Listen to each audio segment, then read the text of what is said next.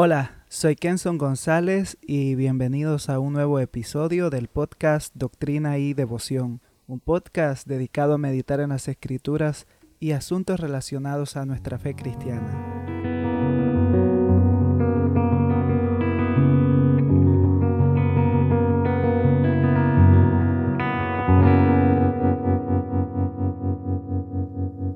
Hola, bienvenidos una vez más Gracias por estar aquí escuchando este podcast.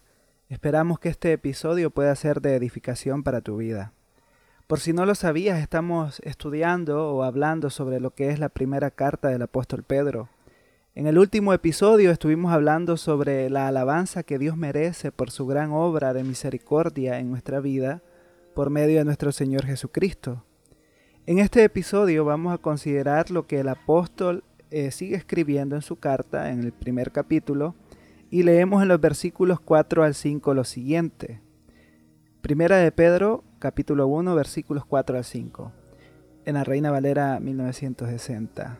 Para una herencia incorruptible, incontaminada e inmarcesible, reservada en los cielos para vosotros, que sois guardados por el poder de Dios mediante la fe, para alcanzar la salvación que está preparada para ser manifestada en el tiempo postrero. Es muy interesante lo que el apóstol Pedro viene tratando en esta carta. Ahora viene hablándonos sobre una herencia a la cual él describe y nos da otros, otros datos, ¿no? otra información al respecto.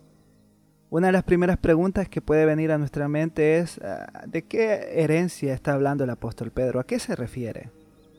Para responder a esto debemos tener en cuenta que el apóstol Pedro conocía la historia desarrollada en el Antiguo Testamento. Como un buen judío debió conocer todo lo que la Torá, los escritos y los libros poéticos o la poesía decía o enseñaba. Y precisamente en estos libros encontramos grandes o extensas referencias o indicaciones sobre la herencia. En el Antiguo Testamento el Señor le dijo a Israel que ellos tendrían una herencia, y esta herencia se refería a la tierra prometida. En Números capítulo 32 versículo 19 dice, Porque no tomaremos heredad con ellos al otro lado del Jordán ni adelante, por cuanto tendremos ya nuestra heredad a este otro lado del Jordán al oriente. Aquí refiriéndose a la tierra que Dios les iba a entregar. En Deuteronomio capítulo 2 versículo 12 dice, y en Seir habitaron antes los oreos a los cuales echaron los hijos de Esaú, y los arrojaron de su presencia y habitaron en lugar de ellos como hizo Israel en la tierra que le dio Jehová por posesión. Aquí haciendo nuevamente referencia a la herencia que Israel tendría que recibir. Pero no solo lo encontramos en los libros del Pentateuco, también en los Salmos se nos dice diciendo a ti te daré la tierra de Canaán como porción de vuestra heredad. Esto está en Salmo 105, versículo 11. Y encontramos una confirmación de todo esto en el libro de Hechos, cuando Esteban está dando su discurso, su pronunciamiento. Él dice, y no le dio herencia en ella ni aun para asentar un pie, pero le prometió que se la daría en posesión y a su descendencia después de él cuando él aún no tenía hijo. Aquí está refiriéndose a Abraham, que pues obviamente es con quien se hace el pacto, el pacto abrahámico, allá en Génesis capítulo 12. Ahora, cuando Pedro habla de una herencia, no se está refiriendo a Canaán o a un lugar terrenal, sino que este término contiene en sí mismo aspectos relacionados a la salvación y al fin de los tiempos una herencia que es garantizada por el nuevo nacimiento y por medio de la resurrección de Jesucristo. Pedro describe que esta herencia es incorruptible, es incontaminada, es inmarcesible. En cuanto a esto, escribe Ramsey Michaels en su comentario de Primera de Pedro, que cada una de estas palabras nos conducen a considerar que Pedro habla de una herencia eterna, incorruptible, es decir, se refiere a libre de la muerte o de, fallecer. Incontaminada implica que es libre de la impureza moral, 1, 3, 4, 5. E inmarcesible se refiere a que está libre de los embates del tiempo. Fin de la cita. En este mundo todo es perecedero, temporal, incompleto, pero en Cristo tenemos una esperanza eterna, la cual es gloriosa. ¿No les parece a ustedes esto un gran consuelo? Es posible que me escuche alguien que está pasando una mala temporada económica o una mala temporada en la vida y que tú tienes tu confianza en Cristo. Ahora yo te invito a que pienses en esto. Tenemos una gran herencia que no perece, una herencia eterna. ¿Y qué es esta herencia? Es la salvación misma. Es finalmente estar con nuestro Dios. El apóstol Pablo en otros textos nos habla también sobre esta herencia. Por ejemplo, en Efesios 1:11 él dice, en él asimismo, ¿en quién? En Cristo, asimismo tuvimos herencia. En Efesios capítulo 5, versículo 5, el apóstol Pablo dice, porque sabéis esto, que ningún fornicario o inmundo o avaro que es idólatra tiene herencia en el reino de Cristo y de Dios. Y finalmente podríamos citar Colosenses 1.12, donde Pablo también dice, con gozo dando gracias al Padre que nos hizo aptos para participar de la herencia de los santos en luz.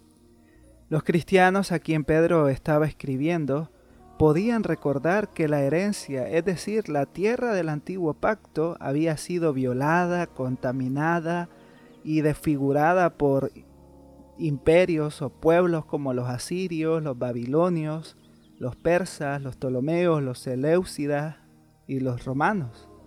Sin embargo, esta herencia que tenemos en Cristo no puede ser tomada ni ultrajada por nadie. Pedro añade que esta herencia está guardada en los cielos para nosotros. Lo que el Señor nos ha dado está más allá de lo que este mundo nos puede ofrecer o quitar. Con razón Pablo también escribe en Colosenses capítulo 3 versículo 1 al 2, si pues habéis resucitado con Cristo, buscad las cosas de arriba donde está Cristo sentado a la diestra de Dios. Poned la mira en las cosas de arriba, no en las de la tierra. Y no solo la herencia es preservada por Dios, sino que también nosotros mismos somos guardados por el poder de Dios. Ahí mismo lo dice en el versículo 5, que somos guardados por el poder de Dios. Es interesante ver esto. No sé si lo logras, no sé si logras ver esto, pero no solo lo que Dios nos promete está siendo guardado por Él, sino que también nosotros somos guardados por el Señor para que tanto aquello que esperamos y nosotros finalmente sea completado. Es, es muy glorioso esto, es muy interesante. Pedro relaciona también nuestra herencia con la salvación la cual dice en el versículo 5 que será manifestada en el tiempo postrero. El apóstol Pedro no está diciendo que sus lectores y que nosotros no hemos experimentado la salvación, sino que él está apuntando al regreso de nuestro Señor Jesucristo cuando todo será consumado. En esta carta de Pedro a menudo encontramos algunas referencias o detalles escatológicos muy interesantes, por ejemplo, en primera de Pedro capítulo 2 versículo 12 dice, manteniendo buena vuestra manera de vivir entre los gentiles, para que en lo que murmuran de vosotros como de malhechores, glorifiquen a Dios en el día de la visitación. Aquí es una referencia escatológica. Y también en primera de Pedro capítulo 4 versículo 17 el apóstol dice, porque es tiempo de que el juicio comience por la casa de Dios, y si primero comienza por nosotros, ¿Cuál será el fin de aquellos que no obedecen al Evangelio de Dios? Aquí otra vez una referencia a los tiempos finales. Así que vamos a encontrarnos más adelante en nuestros estudios de las cartas de Pedro, como el apóstol, o más bien dicho, la escatología del apóstol Pedro. Amados hermanos, eh, realmente glorioso saber que tenemos una herencia en Cristo, una salvación gloriosa en Él, que ya la estamos disfrutando, pero que será consumada en aquel gran día. Y también es hermoso saber que por el poder de Dios hemos nacido de nuevo a través de la resurrección de Jesucristo. Escribe Karen Jobs en su comentario a la primera carta de Pedro, los cristianos a los que escribe Pedro participan en el reino escatológico, cuya plenitud es aún futura, dejando que su vida presente de fe en Dios sea informada y vigorizada por la realidad invisible en la que han renacido. Su autocomprensión y la conducta resultante ya no deben ser moldeadas principalmente por su sociedad y cultura, y por lo tanto ya no pertenecen únicamente a la sociedad y cultura en la que residen, sino a la sociedad y cultura del reino de Dios. Fin de la cita. Muy interesante. En resumen, hemos nacido de nuevo por el poder de Dios. Tenemos una herencia en Cristo Jesús. Y todo esto nos ha sido garantizado y nos es garantizado y nos será garantizado por la resurrección de Jesucristo. Llegará el día en que estemos con el Señor en un pleno gozo, donde todas estas tribulaciones, todos estos problemas que estamos viendo en nuestra vida, todas estas enfermedades, todo lo que ah, pues nos puede llenar de dolor y angustia, llegará a su fin. Y no solo esto, sino que nuestro mayor gozo, nuestro mayor anhelo no es liberarnos de estas cosas, o ya no sentir o ya no experimentar estas cosas, sino que nuestro mayor anhelo es estar con Jesucristo. Y Pedro les está recordando a sus lectores que no importa lo que estén pasando, que es difícil, si de hecho más adelante lo vamos a ver que, que Pedro es consciente de la situación de sus lectores, pero Él los anima a poner su mirada en Cristo Jesús, a poner su corazón en Cristo y que de Él, de Él esperamos grandes promesas y ya las estamos experimentando, pero que un día serán plenas. Hermanos, amigos que están escuchando este episodio, qué privilegio tenemos en Cristo Jesús. Qué precioso privilegio tenemos en Él. Disfrutemos, disfrutemos de sus bendiciones hoy, pero no perdamos de vista también lo que viene para nosotros si estamos en Cristo Jesús. Y si hay alguien que escucha esto y no es cristiano, que no ha nacido de nuevo, amigo, la invitación para ti es que te arrepientas de tus pecados y reconozcas a Jesucristo como el único salvador de tu vida. Tú no te puedes salvar a ti mismo. Tú no puedes vivir de la manera que sigues viviendo alejado de Dios.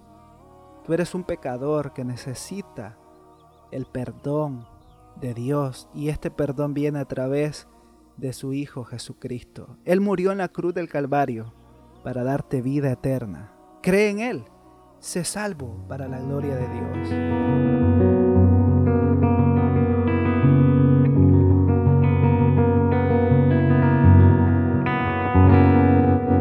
Hemos llegado al final de este episodio.